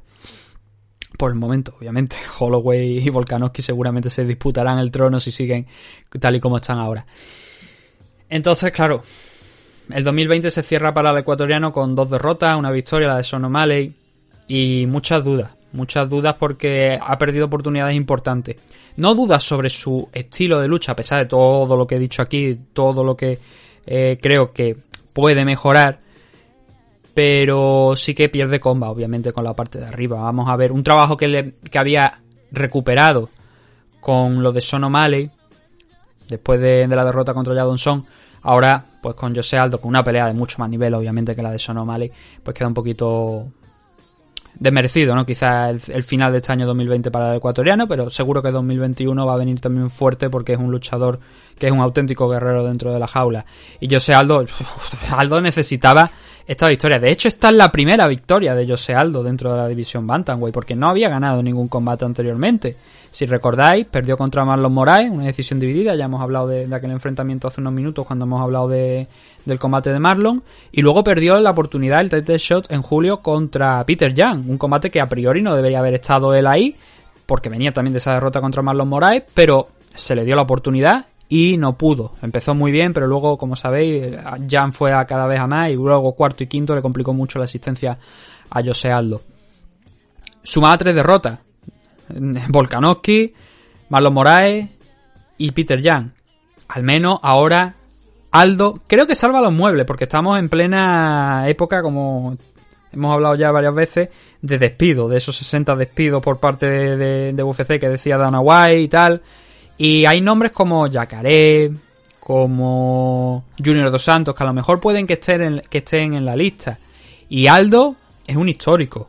Primer campeón de la división Featherweight de UFC, uno de los más duraderos, pero también ha tenido sus cositas y especialmente, bueno, el caos de, de Conor McGregor obviamente, pues, es que decir, ¿no? Pero estos tres últimos combates de haber perdido con Chito Vera, quizás este combate era hasta trampa por parte de UFC. Vamos a ver al nivel al que está Aldo, porque si no es capaz de derrotar a Chito Vera, puerta, puerta con, con el resto de los brasileños que creo, creo, si han sacado a Romero, creo que van a, también a coger ese, ese camino a, a Brasil en las próximas semanas o meses. Que luego seguramente volverán a Estados Unidos porque eh, yo creo que Bellator tiene ahí también algunos nombres que puede acabar firmando. Pero Aldo yo creo que corría cierto peligro.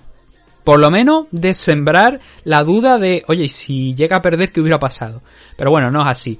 Un detalle final para este evento, o sea, para este combate, es que José Aldo ha fijado su. ha puesto el punto de mira en TJ Dillashaw, que como he dicho, vuelve a el. bueno, vuelve. Ya se le levanta la sanción a partir del mes que viene. A partir de ahí, pues ya veremos a ver qué, hay para TJ Dillashaw. Pero de momento Aldo ya ha dicho que se quiere enfrentar a él y creo que es un combate factible. Además, un buen combate para TJ Dillashaw de regreso, teniendo en cuenta que era el ex campeón. Bueno, en el momento de enfrentarse, de dar positivo, era el campeón de la división Bantamweight. Y es una buena oportunidad enfrentarse a Aldo, un rival que creo que no debería ser muy complicado para TJ Dillashaw, porque creo que Dillashaw igual globalmente a lo largo, si miramos toda la carrera, no es mejor luchador que Aldo. pero tiene un punto más de intensidad que Aldo creo que en este punto no tiene. Aunque parece que ha recuperado algo del fuego de años anteriores, creo que no tiene quizás a lo mejor el mismo la misma energía, la misma potencia que tiene TJ Dillashaw. Aparte a nivel técnico, TJ Dillashaw, la forma en la que entra, mm, te come el terreno, te cambia de guardia justo cuando está delante de ti golpeándote y cuando no te lo esperas te saca la mano que no te tenía que sacar. Es un combate complicado para Aldo y es un combate bonito, un combate que a mí me gustaría ver como combate de regreso de TJ Dillashaw y también por ver a Jose Aldo frente a un ex campeón y tener esa oportunidad nuevamente, quizás no, pues si, se dan los resultados adecuados y sigue ganando, de ahora sí optar de manera legítima a una oportunidad por el título de la división Bantam. Main event de la noche, Stephen Thompson contra Geoff Neal. Em, para mí es un desastre de combate. No por Stephen Thompson, que se llevó en uno de los Performance of the Night, teniendo en cuenta que este combate se fue a decisión, pero sí que quizás Geoff Neal eh, fue decepcionante. Y el problema es que Stephen Thompson, opinión personal, es un tío que me genera rechazo, pero desde los combates de Tyron Bully y, y Darren Till. Aquellos combates que tuvo contra Bully y contra Darren Till me generó rechazo, porque fueron combates, claro, se juntaron el hambre con la gana de comer. Tyron Bully, un luchador pasivo, contra Stephen Thompson, un luchador que no es que sea muy pasivo, pero que depende mucho también de la agresividad del rival. Porque si el otro, si el rival no le presiona, él se siente cómodo y entonces, pues a lo mejor te conecta dos manos y dices, coño, pero si es que no me pega, ya he conectado dos manos, ya tengo dos.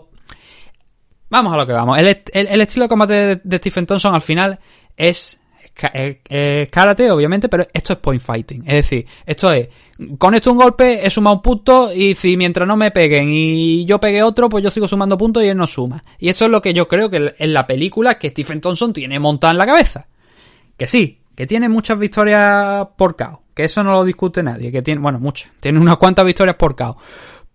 Pero al final, esa sensación es una, es una sensación de ver a un tío que está peleando por puntos. No en el mismo nivel que Frankie Edgar, que pelea para ganar asalto. Porque el pobre, pues no tiene a lo mejor la potencia de KO que tienen otros luchadores. Pero Stephen Thompson creo que sí tiene la potencia de KO. El problema es que el tipo insiste en utilizar golpes individuales no entrar en combo, por lo general, obviamente, ya vimos que cuarto, especialmente el quinto asalto, el quinto asalto es el, asalto más movido. Y este combate no voy a ir asalto por asalto, porque no lo he mencionado, pero bueno, la decisión es unánime para, para Stephen Thompson, un triple 50-45, y es que no hay más, es que no hay más, es que es lo que hay. Mm, ¿Le puede dar a lo mejor un 49-46 por algún asalto? No, la verdad es que no. y un 50-44, como estoy viendo por aquí, que por lo visto le dio alguien también de algún medio? Pues no, no tiene sentido. Los 50-45 es clavado, es que no hay más. ¿Por qué? Porque Stephen Thompson gana todo y cada uno de los asaltos. ¿En base a qué? En base a estar constantemente moviéndose, a entrar y salir con esa stand de karate y un Geoff Neal que no supo leer la pelea ni encontró opción de, enfrentarse a, a Stephen Thompson. Cuando le cercaba, lo tenía contra la jaula, parecía que ahora sí, ahora viene, ahora le va a golpear. Stephen Thompson salía. Sí que es verdad que con el paso del tiempo, cuando iban pasando ya los rounds, iban pasando los, iban cayendo los minutos, Geoff Neal, tercero, cuarto, quinto, empieza a cerrar un poquito más a Stephen Thompson. Empieza a tenerlo también un poco más contra la jaula. Ahora en, en ese tercer, cuarto, quinto asalto sí que consigue ponerle ahí contra la pared, intentar intercambiar algo, pero claro, la en agilidad, en velocidad, en timing sobre todo, Stephen Thompson ayer le pegó un auténtico repaso a Geoff Neal, que solo en el quinto asalto fue cuando intentó ir a fondo perdido, digamos, e intercambiar con Stephen a ver si podía noquearle o hacer algo. Pero las estadísticas, en todos los casos anteriores, o sea, anterior me refiero, asalto en el primer asalto, segundo, tercero y cuarto, todo, todo, todo favorece, incluso también en el quinto, pero no por tanto margen, favorece a, Stephen Thompson. Por el doble aproximadamente de, los golpes. Y los porcentajes al final tampoco engañan. Y tampoco, en el, bueno, el primer asalto es que yo creo que fue donde 37% de Stephen Thompson, 23% de Geoff Neal, 25 significativo de, de Thompson, 7 de, de Neal. En el segundo 30-15, tercero 33-15, cuarto 34-15 y en el quinto, como digo, 49-33 es donde aquello se mueve un poco más. Cositas a destacar a lo mejor del striking de Stephen Thompson, más allá de esa finta, de ese intento de entrar, salir, de seleccionar muy bien los golpes, trabajó mucho el cuerpo. Eso sí que hay que, que comentarlo. Estuvo trabajando mucho el cuerpo. 41 golpes significativos al cuerpo. Total de 124, también hay que decirlo a la cabeza. Un total de 171 golpes de 406 intentados. Cifras muy altas. Performance of the Night. Según se mire. Según se mire. Ya digo, falta por analizar la car preliminar. No sé si hubo realmente algo para performance, o sea, para Fire of the Night. Tengo que verlo. Aquí en esta main car, la verdad es que Fire of the Night, yo diría que ninguno. Ninguno, la verdad. Porque Geoff Neal ayer, no es que no se presentara, es que no supo entrar a, a Stephen Thompson y, y derrotarle. Entonces, era el- para mí, por lo menos, el primer combate realmente serio que tenía. Y no ha podido ser. De hecho, esta es la primera derrota que tiene aquí en, UFC. Anteriormente acumulaba cinco victorias consecutivas. Había derrotado a Brian, a Brian Camozzi, a Frank Camacho, Belal Muhammad, Nico Price, Mike Perry. Peleas contra rivales cuanto menos interesantes. Y además contra Mike Perry y Nico Price consiguió noquear a los dos. Entonces esta oportunidad contra Stephen Thompson pues estaba justificada. Y la cuestión era el nivel que podía tener eh, Geoff Neal. Y contra Stephen mal, no ha ido bien. Quizás a lo mejor contra otro luchador podría haber lucido bastante mejor, pero Thompson es uno de esos luchadores únicos. Son gente como Lyoto Machida, que son luchadores muy únicos, tienen un estilo muy característico, no son personas que vayan a intercambiar como si no hubiesen un mañana contigo. Están a la expectativa, a la contra, utilizar tu potencia cuando intentas avanzar contra ti, mm, conectándote a la contra. Ese tipo de cosas. Y claro, que tú seas muy bueno en algo y tú derrotes a tus rivales utilizando ese algo no quiere decir que luego te encuentres contra un tipo como Stephen Thompson y seas capaz de ganarle. Creo que es lo que le pasó a, jo a Geoff Neal. Es una experiencia. Y a- como digo, al ser un luchador único es algo positivo para Geoff Neal. Quizá a lo mejor en su siguiente combate le enfrentan, no sé, pongamos Michael Chiesa, por ejemplo. Y a lo mejor con Michael Chiesa arrasa, se lo lleva por delante y lo noquea en tres minutos. Pero claro, hay que estar preparado para todo. Y Stephen Thompson ayer fue superior, fue bastante superior a, a Geoff Neal. Por el motivo, por los motivos que digo, los golpes al cuerpo, la forma de, pelear, el, el stance muy incómodo donde para para enfrentarse a él. Pero bueno, también tenemos el ejemplo de Anthony Petty, ¿no? Como, como consiguió derrotarle a, a Stephen Thompson y si mal no recuerdo utilizando sus propias armas, ¿no? A la contra, conectando a la contra a Stephen. Como digo, a mí es un, es un luchador, Stephen, que me genera algo de rechazo por aquellos combates contra Tyron Bully, el combate contra Darren Till. Mm, No me llama la atención, pero el tipo sigue ganando y mientras siga ganando, UFC va a seguir teniéndolo ahí y va a seguir justificando aunque Stephen Thompson mm, haya sumado en sus últimos seis combates tres derrotas y tres victorias. Pero claro, ha sumado dos victorias consecutivas, Vicente Luque y Geoff Neal. Claro, no, no va a salir de, como digo, de, de la compañía y si va a seguir manteniendo ese puesto tan bueno que tiene ahora mismo en quinta posición. Veremos si le sirve para escalar. Yo no quiero ver a Stephen Thompson luchando por el título nuevamente. Pero si se gana la oportunidad, pues tendremos que, aceptarlo. Geoff Neal, ya lo que he mencionado, ¿no? Mm, Tenía aquí cinco combates en UFC, este era el quinto, no, perdón, seis combates en, UFC, este era el sexto, su combate más importante, su primera derrota aquí dentro de la compañía. Y a seguir creciendo, seguir estudiando qué es lo que ha podido pasar, que ya digo, eh, yo creo que las líneas por las que perdió ayer contra Stephen Thompson están bastante claras. Quizás podría haber eh, sido un poquito más incisivo, más agresivo cuando tenía a Thompson contra la, cerca de la jaula en los primeros asaltos, intentar cansarlo ahí, intentar castigar más al cuerpo. Pues quizás sí, ¿no? Quizás el sacarle algo de cardio eh, trabajándole las costillas, pues le hubiese supuesto algo. Pero en esos primeros asaltos no lo consiguió. El primero no lo consiguió. El segundo veo por aquí que tiene, según la estadística oficial, 30 segundos de control. Pero nada realmente efectivo como para pensar que estaba sufriendo, que podía sufrir algo Stephen Thompson. Decepcionante Geoff Neal, tampoco diría eso. Ya digo, es un combate muy, muy complicado y que a la, a la vista está que el largo historial de victorias que tiene Stephen Thompson aquí dentro de, de la compañía y cómo ha ido ganando esos combates. pero no es el luchador tampoco, como digo, más excitante de, del mundo. Y con esto cerramos la main car y esto es, como hemos mencionado, lo que vamos a tener hoy. Este era el último evento de UFC Vega, eh, bueno, de UFC en este 2020 con todos los problemas que ha habido, ya hemos hablado un poquito de ello al principio y ya lo siguiente de este de esta compañía de UFC viene en, en enero por supuesto, pero además va a ser en la isla, van a regresar a la isla y el primero de los eventos no es el pay-per-view entre McGregor y, y el primero de los eventos es el 16 de enero y además va a ser una semana cargada de eventos porque en siete días van a estar esos tres eventos. Parece que la estancia esta vez en la, en la isla puede que sea menor. Eh, abrimos fuego con Holloway contra Qatar en el main event el 16 de enero. Y luego pasamos al 20, donde eh, hay un Fight Night donde de momento no está muy claro quién, quién va a ser el main event, porque parece que el Leon Edward contra Hanzachi Maef podría ponerse ahí, no es oficial 100%, pero parece que hay la intención de ponerlo ahí, entonces se podría ser el main event, pero no hay muchos combates programados para, para ese Fight Night de- del 20 de enero. Y luego ya sí, tres días posterior a, ese miércoles, tenemos el Poirier contra McGregor 2, la revancha de aquel enfrentamiento que tuvieron la división Featherweight hace unos cuantos años, en lo que es el primer pay-per-view de UFC en el 2021, UFC 257. Cerramos con la última anotación diciendo que los bonos de la noche, como he dicho, uno se fue para Jimmy Flick, que formó parte de la car preliminar, que ya solo analizaremos en otro momento, pero los otros tres se repartieron aquí en la main car.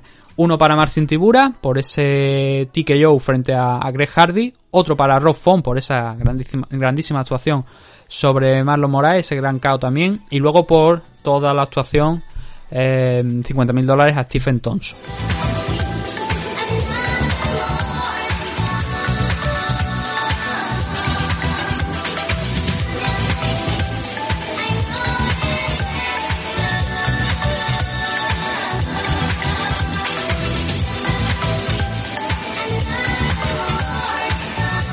Así que esto es lo que ha dado de sí UFC Vega 17 y UFC en este 2020. Y nosotros nos vamos ya aquí a, despedir de este evento, de este análisis de hoy, que no va tan corto de duración como en otras ocasiones. Pero claro, eh, si lo estáis escuchando veréis que, oye, si hubiéramos hecho los siete combates de la car preliminar, habríamos estado aquí tres horas o tres horas y media. Y no es plan. No es plan. Entonces mm, prefiero dividirlo, prefiero tener tiempo para ver también la, la car preliminar en condiciones y analizarla como solemos hacer.